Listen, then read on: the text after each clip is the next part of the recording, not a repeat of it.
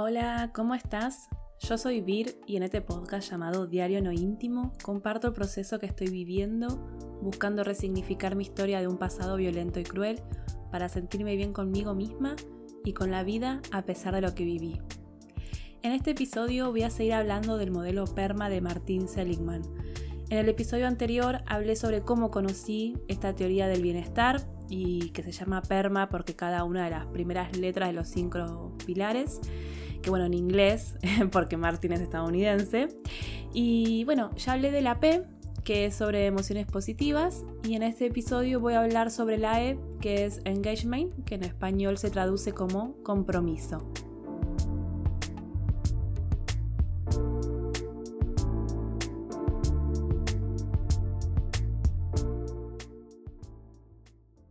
El siguiente episodio está destinado solo para personas adultas, Hago esta aclaración también porque voy a hablar sobre temas que te pueden sensibilizar y quizás estás en un momento en el que preferís no escuchar sobre temas sensibles. Si es así, pone pausa y hace o escucha otra cosa que te haga sentir bien. Y si te quedas escuchando el episodio, gracias. Muchas gracias. Buenas, ¿cómo estás? Yo bien, la mañana está fresquita, como a mí me gusta, eh, ya les dije que me gustan más las temperaturas templadas, o sea, por debajo de los 20 grados, o sea, hasta 24 grados me gusta en primavera o otoño, o sea, son como las dos estaciones que me gustan, por más de que sean las dos estaciones en las que también sufro mucha alergia, pero después ya no soporto mucho el calor. Eh, o sea, tengo que tener cerca un lago, un río, una pileta, una ducha, algo para refrescarme. No, no, no soy muy amante del calor. Em, hoy acá en la, en la, habitación estoy acompañada por Pumba, que está durmiendo em, acá al lado mío. Eh, así que bueno, esperemos que se van que escucharme todo, si no, bueno, tendré que cortar para, lo que ella necesite. Y, esperemos que el dolor y sensibilidad de dientes que tengo hace un día y medio también me deje poder hacer el episodio. Eh, bueno, hoy voy a seguir hablando del modelo PERMA y en particular de la letra E, que es engagement, que en español se tradujo como compromiso. Eh, sí, compromiso. Eh, y esta parte creo que fue lo que más me, me ayudó a quitarme como una gran venda de los ojos. Porque habla de compromiso como un pacto o un acuerdo con nosotras mismas y con nuestras fortalezas. Las fortalezas para la psicología positiva son diferentes de lo que son los talentos y las capacidades. O sea, esto de, las fortalezas lo, pensaron eh, Martín Seligman y Chris, Chris Peterson, creo que es. Eh, que bueno, que pensaron que así como existe una lista de patologías frecuentes, se podía hacer un listado de los rasgos individuales positivos. Que bueno, que de ahí surgió lo de la virtud o fortaleza. Entonces lo que hicieron fue armar un listado de 24 fortalezas que están divididas en 6 categorías de virtudes. Em, más o menos para así, para, para contarles, las 6 categorías son sabiduría y conocimiento, que bueno, que son las fortalezas que hacen que, quieras buscar y compartir el conocimiento con otras personas. Eh, ahí están mis fortalezas. Coraje, que tiene que ver con, conseguir nuestras metas a pesar y frente a las adversidades. Em, humanidad, que tiene relación con la creación de, relaciones interpersonales que, bueno, que implican afecto y cuidado hacia las demás personas. Justicia, eh, con esto también me identifico mucho, que son las fortalezas relacionadas con los derechos y bueno, responsabilidades éticas y morales a la sociedad. Eh, después está moderación, que son las fortalezas que nos protegen contra los posibles excesos. Y la categoría, categoría llamada trascendencia, que son las fortalezas que nos ayudan a conectar con lo que nos rodea y nos dan como un sentido más profundo de, del significado y propósito en la vida. Bueno, y las 24 fortalezas que están dentro de estas categorías las vas a poder leer eh, y conocer en mi blog, porque si no son un montón y si yo siempre estoy diciendo que no quiero hacer episodios largos porque no sé si les gusta, no sé si se aburren, o sea, si me pongo a, contar las 24 fortalezas no termino más. Así que hice un post en mi blog donde están las 24 fortalezas. Eh, como siempre, dejo el link en la descripción. Y, y, bueno, ahí va a estar todo detallado. Las seis categorías y las 24 fortalezas. Pero por ejemplo, las fortalezas que yo identifico, o sea, con las que me identifiqué cuando fui leyendo esto, son em, curiosidad e interés por el mundo, que es amor por el conocimiento y el aprendizaje.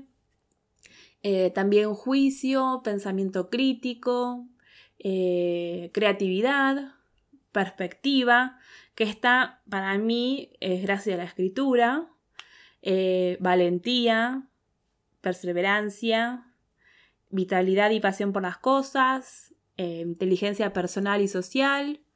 También me identifico con el sentido de la justicia y la equidad. Eh, bueno, prudencia y cautela. y las fortalezas de la categoría trascendencia, eh, que bueno, son las fortalezas que estoy aprendiendo a desarrollar en los últimos años y que son como las que me están dando, ¿cómo decirlo?, esperanza o no sé si esperanza, pero sí que me dan ganas de levantarme de la cama todos los días. Em, con las que me identifico de esta categoría son lo que es la apreciación de la belleza y la excelencia, la gratitud, el sentido del humor, eh, aunque esta ya la tenía de antes, ¿eh? igual, porque, por ejemplo, eh, yo tengo una risa contagiosa, o sea, depende del día o de lo que me haga reír o cagareo como una gallina a punto de poner un huevo, o me sale la risa de Patán, el de los autos locos, que iba con Pierno Doyuna. Eh, ay, no, que esperen. Hace dos semanas, cuando empecé a pensar este, este episodio, y, me acordé, o, sea, siempre me dicen cuando me sale la risa de Patán, me, me dicen, ay, te reís como Patán. Y cuando me pongo a buscar para ver bien cómo se escribe Pierno Doyuna, me doy cuenta que el nombre es, en español, no doy una. O sea, yo siempre lo decía todo junto, no doy una. Pero cuando lo escribí me digo, ah, para, es no doy una. O sea, como que no le sale nada. Porque vieron que, o sea, no sé si vieron los autos locos, me estoy recontra re la Igual yo tampoco es que lo veía mucho, ¿eh? pero sí lo conozco. No, o sea, no es un dibujito de mi época. Yo cuando era más chica veía, no sé, Sheman de Holograms, eh, Transformers. O sea, como que pero autos locos igual, o sea, a veces pasaba, ¿no? Creo que lo pasaba más que nada en canales de aire. Em, pero a lo que voy. No, o sea, Pierre Noyuna era un participante de una carrera de autos y siempre quería hacer maldades y no le salía ninguna. Entonces por eso me doy, me doy cuenta como, no doy una, como que no le sale una, bueno, nada. pues me sentí re tonta cuando me di cuenta, porque, o sea, como les digo, no es que yo vea los autos locos de chica, pero bueno, o sea, con 37 años, haberme dado cuenta lo del apellido de Pierre fue como, bueno, ¿qué más están escondiendo? pero bueno, lo que quería decir es que yo soy de reírme fácil y reírme a carcajadas, o sea, cacareando o como patán, pero me río y contagio a las personas que están a mi alrededor. Y, y un poco más porque a ver, más de una vez me pasó que, no sé, estábamos en una plaza o en un bar y cuando empecé a reírme, personas de otras mesas u otros grupos eh, también se empiezan a reír, porque, bueno, nada, encima si me tenté, empiezo a reírme y me cuesta parar, o sea, río, río. Eh, y hay muchas veces que me río eh, y me sigo riendo porque me doy cuenta que hago reír a las personas. Eh, es como que, está bien, si algo me causó gracia, empiezo a reírme, veo que la gente que está alrededor mío se tienta y empieza a reír, y yo me sigo riendo porque las personas se ríen, o sea, me causa gracia que las personas se rían, y también es como que me hace sentir re bien que las personas están riendo, eh, no sé, aunque por más haga algún comentario tipo medio bardero por, por mi risa, porque siempre me dicen, ah, está por poner un huevo y esas cosas, pero bueno. Eh, es más, o sea, con respecto a esto del sentido del humor y la risa, eh, hay momentos en los que me siento, no sé, como con bajo ánimo. Em, y por ejemplo, me pongo a ver videos de bloopers. bloopers. Una palabra tan de los 90. Pero bueno, sí, me pongo a ver videos graciosos. O sea, para reírme y bueno, así levantarme el ánimo. Em, pero bueno, volvamos al episodio.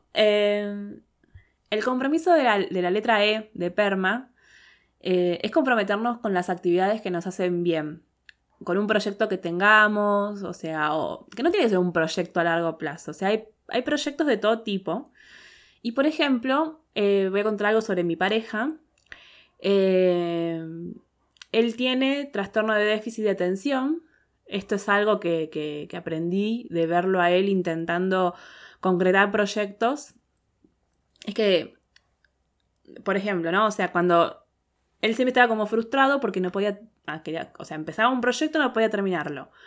Y claro, ahora que eh, como ya tiene como visto este problema o este trastorno, en verdad, de, um, o esta forma de ser, me gusta más decirle, esta forma de ser de que eh, la atención le dura poco, entonces eh, él lo que está empezando a hacer hace unas semanas es que empezó a separar los proyectos que llevan varios días o semanas en pequeños proyectos.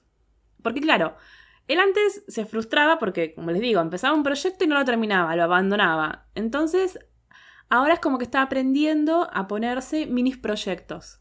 Por ejemplo, no sé, el ropero de nuestro cuarto lo hizo él y ahora tiene que hacer las puertas, que es algo que lleva bastante tiempo, o sea, hacer el marco y todo lo demás. Entonces, él antes se ponía, no sé, la meta en un día, terminar, eh, no sé, cinco puertas, cuatro puertas. Y claro, se frustraba porque no, no, no podía hacerlo, porque no, no, no porque no tenga las, las, capacidades, porque las retiene, sino porque pasan 20, 20 o 30 minutos, se distrae y chau. O sea, chau, atención. Entonces, o sea, desde que empezó a tratar este, este trastorno y de, conocerse y, demás, se propone, en vez de, no sé, hacer una puerta entera, en, clavar y ensamblar tres maderas. Obvio, es más lento el proceso, pero por lo menos identificó por qué no podía hacer las cosas. Y también eh, logró identificar que proponerse objetivos a largo plazo o que incluyan muchas horas de estar haciendo lo mismo lo frustraba porque no podía hacerlo, bueno, por el nivel de atención que perdía.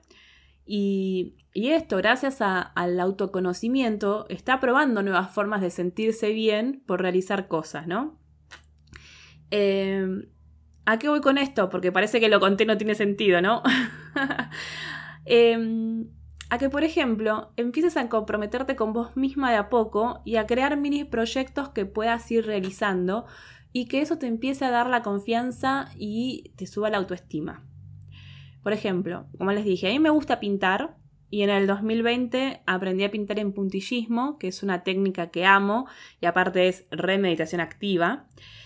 Y yo tengo ganas de reproducir el cuadro del verero del living de los Simpson, pero en puntillismo y bueno, obviamente colgarlo en nuestro living. Y claro, hasta hace unos meses me re frustraba porque no tenía tiempo que en verdad no es que no tenía tiempo, sino que no lo organizaba o no ponía las prioridades. Em, pero a lo que voy es que no tenía tiempo significa igual que no tenía, no sé, 12 eh, horas libres, ponele, para sentarme y hacerlo de una vez. ¿Y por qué? O sea, ¿para qué?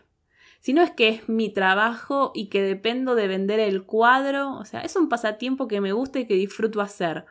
Entonces, ahora me propuse hacerlo por etapas. O sea, cada vez que necesito desconectar, o mejor dicho, conectar conmigo mismo, em, voy y hago una parte. O sea, todavía no empecé, pero ese es como mi proyecto, ¿no? Entonces, como que digo, bueno, voy a empezar a, pintarlo de, a poco. No importa si, bueno, qué sé yo, eh, los primeros días puse más acrílico del que iba a usar, pero bueno, al final tenías nada más que 20 minutos. A ver, lo importante es que me, comprometa con ese proyecto y lo vaya haciendo, eh, porque además hacer ese tipo de actividad, en este caso eh, hacer este cuadro en puntillismo, eh, hace que se equilibre mi balanza. O sea, la, la, balanza que le da belleza a mi día y que me hace como vivir en armonía. Y acá quiero contarles algo que me hace sentir muy desgraciada. y era que yo antes tenía como meta en la vida vivir en armonía. Y sentía que nunca lo lograba. Y que nunca lo iba a lograr. O sea, como si fuese la felicidad. Hasta que un día, o sea, me enojé muchísimo y empecé a escribir en contra de la armonía. Y bueno, esto, ¿no? La comparaba con eso de la felicidad. Y me salió como la cosa nerd de querer saber exactamente cuál es la definición de armonía, como para quejarme de cada una de las palabras de la que la definían. Y me encontré con que yo tenía una definición de armonía, o sea, yo creía una definición de armonía que nada que ver. O sea, para mí armonía era como todo lindo, todo feliz, todo, todo excelente, todo perfecto.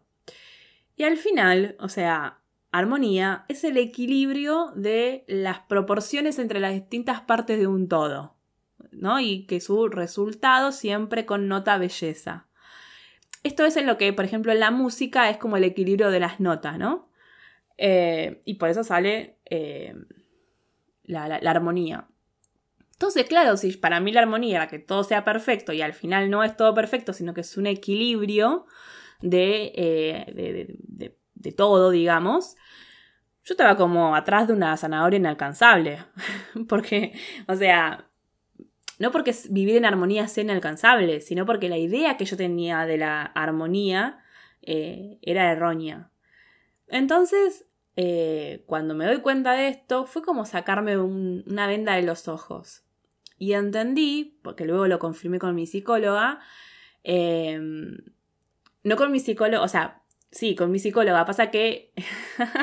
Ay, me mareé porque me metí en esto. O sea, mi psicóloga estaba de licencia por maternidad y estaba con eh, la otra psicóloga que me acompañó en ese momento, que mi psicóloga estaba con licencia de maternidad. Pero bueno, luego de esta explicación. Eh, entonces, bueno, lo que yo entendí fue que yo soy responsable de ese equilibrio y de esa armonía. Eh, ahora estaba en, bueno, ¿cómo lo hago, no? Y a mí lo que me salió fue hacer como un gran listado de personas, seres vivos, lugares, situaciones, eh, cosas que le dan belleza a mi día, a un momento, ¿no? Que me hacen sentir bien, con alegría, tranquilidad, eh, con motivación, esperanza también. Y con esa lista, hacerme responsable de que cada día en que pueda, buscar la forma de que estén presentes eh, eh, ¿cómo se llama? Eh, cosas de esa lista en mi día a día. O sea, no todas las cosas al mismo tiempo o en el mismo día, o sea, ojalá. Pero sí que haya cosas que vayan equilibrando con aquellas otras cosas que inclinan hacia el otro lado de la balanza y de las cuales no siempre, o la mayor parte del tiempo, yo no tengo control. O sea, de algunas cosas sí tengo el control de seguir viviéndolas o no.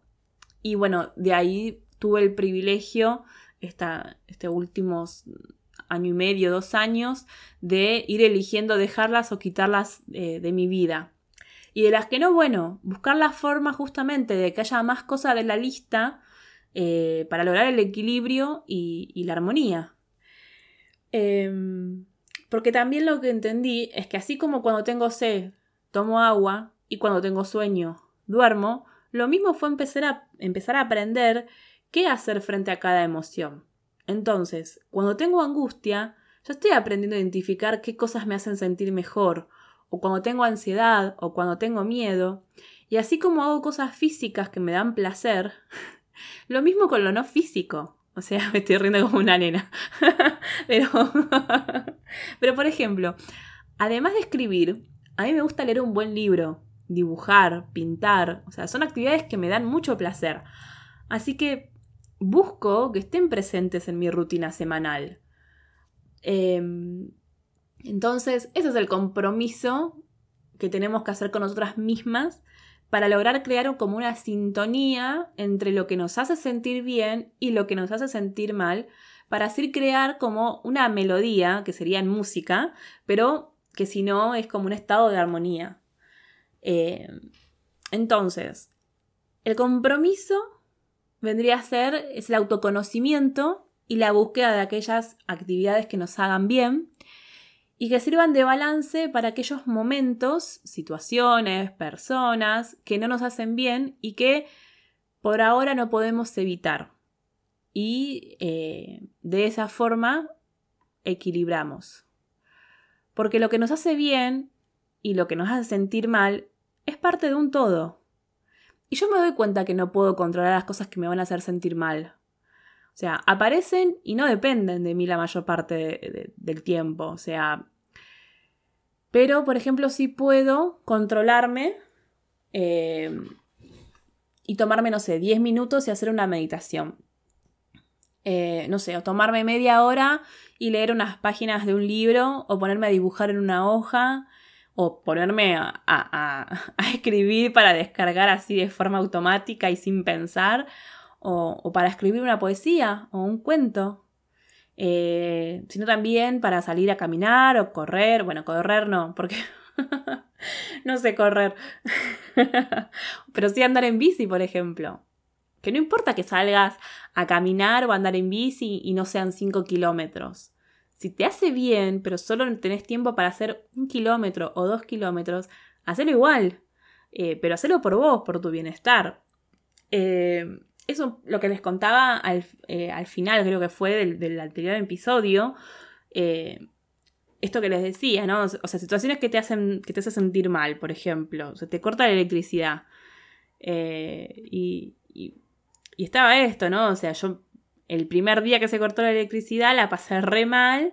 Ya después fue como, no, bueno, a ver, vamos a buscar una estrategia que si se vuelve a cortar la electricidad, ¿cómo lo, o sea, ¿qué, cosas puedo hacer como para no sentir que, ah, ya está, no tengo electricidad, no puedo hacer nada, chao organización, chao planificación de la semana, no puedo hacer nada, no sé. Me frustra mucho a mí el tema de la electricidad. Y bueno, ahí dije, bueno, me hago una, una playlist, eh, una, me llama una lista de música eh, o libros, si los tengo ahí como a mano, como bueno, se corta la electricidad, me pongo a leer un libro. Eh, y bueno, ahí entra también lo que con esto de, de, de, buscar como contrarrestar en la balanza para generar un equilibrio y de las actividades. también entro, entra esto de la conciencia plena, ¿no? o sea, la atención plena, lo que hablé sobre mindfulness. Porque hay personas que creen que para hacer mindfulness o meditar necesitas destinar, no sé, tres horas por día. Y no, no es así. Yo empecé dedicándole 10 minutos toda la mañana. Y la verdad que a mí el cambio que noté a los pocos días, me acuerdo, fue asombroso. Eh, es más, otras personas me lo decían pero no porque supieran que yo hacía mindfulness, sino que me hacían comentarios sobre lo despierta que estaba, lo activa, lo creativa, o no sé, fresca como una lechuga, como se suele decir. Eh, en la gente de mi edad, obviamente, ¿no? Lo de la lechuga es... pero bueno, a mí, por ejemplo, me gustaría meditar más tiempo en el día, y a veces sí, y a veces no. O sea, hay días que me gustaría hacer, eh, no sé, eso de, los 10 días de estar en silencio. No sé si lo escucharon, eh, que para mí sería como un, desafío, porque 10 días sin hablar, creer para ver, ¿eh? y después hay días que necesito meditaciones de 10 minutos a la tarde, eh, o antes de una reunión, por ejemplo, que, que me da ansiedad, o, también a veces hago 10 minutos, pero después de alguna situación que me generó bronca o malestar. Eh, también a veces la uso para volverme a dormir cuando me despierto a las 4 de la mañana. Em, y lo mismo hago con escribir como forma de, descarga, o sea, más allá de las páginas matutinas. Hay momentos en los que necesito vomitar algo y abro un documento en la computadora y empiezo a escribir y a escribir. O sea, lo mismo con dibujar y pintar. O sea, sí, tengo ganas de terminar ese cuadro de los Simpsons, pero yo ya no estoy tan centrada en la meta, en el objetivo, en el final, sino que eh, quiero centrarme en el durante. O sea, mientras lo hago. Porque en cada momento que, o sea, yo sé que de lo que ya hice, ¿no? Así con pintando, pero yo sé que en cada momento que, que, fui dándome para ir pintando algo, eh, a mí me ayudó a generar bienestar en mi día, a generar un momento con, una emoción positiva. Y, obviamente que eso equilibra, equilibra el día. Em, otra de las fortalezas que estoy aprendiendo es la gratitud. Que la gratitud no es solamente decir gracias durante el día, que a veces lo decimos así sin sentido, o sea, como, una, como un formalismo social. Porque en verdad la gratitud significa como reconocer las cosas buenas que nos pasan y estar agradecidas por eso. Porque básicamente si no reconocemos lo que nos pasa, no podemos estar agradecidas. Y eso es lo que me pasaba a mí y que me pasó durante muchos años, hasta más o menos cuatro años, porque yo estaba tan pendiente, tan enojada, tan dolida por todas las cosas que me tocaron vivir en la niñez y adolescencia y bueno, los primeros años de la adultez, Em, que, a ver, a mí me pasaba que veía que yo seguía sufriendo igual y, no veía que a mí me pasaran cosas buenas. Pero tampoco agradecía si que me pasaban cosas buenas. Por eso para mí era todo dolor, sufrimiento, injusticia, que ojo, no estoy diciendo que eso no exista o no siga sintiendo que el mundo es cruel e injusto ¿eh? y que está lleno de dolor y sufrimiento innecesario. Pero yo eso no lo puedo controlar. O sea, yo, yo, no, yo sola no puedo hacer que el mundo sea un lugar amigable para vivir, que, que, en verdad el planeta lo es. El problema es el sistema. Pero no quiero ponerme como Lisa Simpson y, empezar a explicar por qué todo el maldito sistema está mal. Pero, pero a ver, por ejemplo, eh, una de las primeras cosas que, estoy agradecida y que lo agradezco todos los días es mi habilidad por escribir. Por agarrar una hoja en blanco o, un documento digital en blanco y empezar a escribir, a unir palabras que, le dan sentido a lo que quiero expresar, o sea, ya sea por, por una emoción o por imaginación.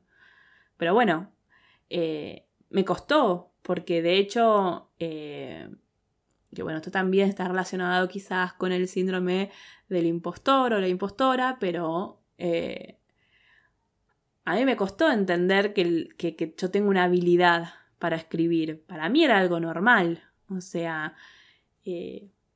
agarrar una hoja y ponerme a escribir. O sea, que a mí alguien me diga, no, ay, no, yo no sé qué escribir o yo no sé cómo escribir. No sé, no, por suerte nunca me pasó, entonces no sé cómo es. Em, y, para mí, claro, como lo hago desde chica y no me, no me, no, no, no, me es difícil hacerlo, me costaba como reconocerlo como una habilidad. Eh, pero bueno, voy a poner un ejemplo eh, que bueno, que fue el ejemplo que me hizo darme cuenta de lo importante que es desarrollar la, fortaleza de gratitud. Em, creo que ya lo conté, pero si no lo vuelvo a repetir. Con mi pareja, de más o menos desde, la, sí, desde el 2012 al 2016, hicimos diferentes viajes. Y, ninguno fue como esperábamos. O sea, se fueron dando situaciones que no... O sea, a medida que en diferentes eh, momentos de los viajes se fueron dando situaciones que nos complicaban los planes o, bueno, por supuesto, situaciones que no esperábamos vivir, cosas que no podíamos controlar. Y claro, ninguno de los dos tenía las herramientas como, eh, como para afrontar las situaciones adversas de una forma que no nos provoque niveles altos de estrés, de angustia o de ansiedad. ¿Por qué? Porque nos centrábamos en lo malo. En el momento o sea, hasta incapaces de disfrutar lo que estábamos viviendo. O sea, no digo que todos los viajes fueron así, o que ningún día, eh, o que todos los días fueron así, y, que no pudimos disfrutar nada. No, no, disfrutamos un montón, pero muchas veces como con delay, o sea, con retraso. Días, semanas o meses después de que había sucedido. Porque en el momento las emociones como que, no sé, nos llevaban puesto o creíamos esto de que no estábamos destinados a sentirnos, a sentir felicidad y placer, eh, que todo siempre iba a ser difícil. Eh, bueno, eso por ejemplo todavía le pasa que mi pareja sigue pensando eso de que todo siempre va a ser difícil. Eh, por mi parte, era el miedo a que cada vez que nos pasaba algo bueno, yo me ponía como en alerta y a la defensiva porque, no sé, eh, creía que la vida de mierda iba a venir a cobrarse el momento de placer con una situación que nos iba a provocar mucho dolor. Entonces, imagínense que lo que es vivir así, básicamente. Eh, no poder ni siquiera disfrutar de las cosas buenas que te pasan porque automáticamente te pones en, en alerta diciendo, bueno, en cualquier momento va a pasar algo malo que, se viene a cobrar. O, o si me pasaba algo bueno era de, bueno, se equivocaron. se equivocaron y ahora me lo van a venir a cobrar. Eh, y una de las cosas que, que, reconozco, que fui reconociendo estos años, analizando este patrón de conducta que tenía, es que muchas veces como que me autogeneraba yo eh, algo malo que me pase, porque mm, de esa forma como que tenía control de lo malo que me iba a pasar. Porque, no sé, las veces que me tocó vivir situaciones difíciles y adversas, eh, fueron muy, muy adversas, muy difíciles, muy dolorosas. Entonces, prefiere, o sea, prefería como ser yo la que me autoinflija algo malo y no que sea el destino, el universo, como quieras llamarlo, porque ya me había demostrado que, podía hacer cosas muy, muy feas. Em, bueno, y qué pasó cuando empecé a practicar la gratitud, ¿no? Eh, para empezar, empecé a agradecer por cada lugar que, por ejemplo, conocí en esos viajes y por cada persona que nos cruzamos, que nos abrió su corazón, que nos abrazó, que, nos abrió la puerta de su casa, eh, que nos dio una mano para que podamos seguir viajando. Y así empecé a reconocer un montón de sincronizaciones y cosas tan lindas que pude ir agradeciendo. O sea, sí, a la distancia en el tiempo, pero que agradecer me hizo muy bien. Me hizo muy bien ir yendo hacia atrás y reconociendo cosas buenas que me pasaron y agradecer por esas cosas. Porque empecé a correrme, como les digo, de esa actitud y creencia de que a mí no me podían pasar cosas buenas o que si me pasaban después me iba a pasar algo malo. Eh, para decir, che, mirá, a mí también me, pasan cosas buenas y ¿Y por qué no me daba cuenta? Eh, porque estaba centrada en solo lo negativo y porque no, no, no agradecía por esas cosas buenas, por más pequeñas que sean. ¿Y cómo practicar la gratitud? Yo conozco dos ejercicios, el diario de gratitud y las cartas de agradecimiento. Eh, el diario de gratitud es un cuaderno que eh, se destina, o sea, yo lo destino para todos los días, por lo general que sea de noche, pero bueno, o sea, depende de tu rutina. yo a la noche como que caigo rendida, duermo, se me apaga el... Así que trato de hacerlo como a la tarde. Eh, pero ya les digo, o sea, lo ideal es que lo adaptes a tu rutina y que lo hagas como, como puedas, porque bueno, el momento del día en que lo hagas no es la parte más importante. Lo importante es que eh, puedas todos los días como completar esas hojas de ese cuaderno. O bueno, también hay un montón de aplicaciones en el celular, como el blog de notas o aplicaciones, como les digo. Em, y vieron que en unos episodios anteriores yo mencioné que tengo en mente hacer una app, ¿no? Bueno, en la app que diseñé incluye un espacio con un diario de gratitud. bueno, me quiero ir por las ramas. Em, en ese diario de gratitud completas cada día las cosas buenas que te pasaron y por qué crees que te pasaron. Hay personas que te dicen que tenés que escribir mínimo 5 o 10 cosas por día. Bueno, o sea, no te pongas esos límites. Escribí lo que puedas. O sea, sobre todo al principio, porque es un ejercicio que, que te hace estar más consciente día a día, consciente de lo que vivís y las emociones que experimentás también. Em, entonces, para mí, sí, a mí me habían ya les digo, cuando, cuando leí sobre el diario de gratitudes, hay mínimo 3, mínimo 5, mínimo 10. Yo empecé con lo que pude. ya de por sí, a mí me costaba el tema de simplemente agradecer o reconocer que me habían pasado cosas buenas. Imagínate si me dicen, hay cinco cosas buenas que te pasaron en el día. Si yo no veía esas cosas buenas, ¿cómo irás? Iba a agradecer, entonces no, te pongas ese límite, es lo que te salga. Y la carta de agradecimiento es un ejercicio en el que escribís una carta a alguna persona que nos sintamos agradecidas y a quien no le expresamos suficiente gratitud en su momento. Entonces, la carta debe agradecerle, o sea, darle las gracias, diciéndole exactamente por qué nos sentimos agradecidas. Em, hay personas que este ejercicio le suman el reunirse con la persona, leerle la carta en voz alta y dársela. Bueno, eso no siempre es posible y para mí eso le agrega como un grado de dificultad que hace que no quieras hacer el ejercicio. Y para mí la parte terapéutica está en escribir la carta. O sea, después ves si se la mandás por correo, si se la lees, si te grabás un video leyéndola y se la envías por mail, o, simplemente guardás la carta o la tirás o la quemás. Porque también podemos escribirle una carta de agradecimiento a personas que ya no están entre nosotras. Yo, por ejemplo, me sentí muy bien cuando le escribí una carta a mi nona. Bueno, eh, no me quería emocionar, pero bueno, se empezó un poco la garganta. en el blog también dejé el link a, lo que escribí en el blog sobre el diario de gratitud y la carta de, agradecimiento.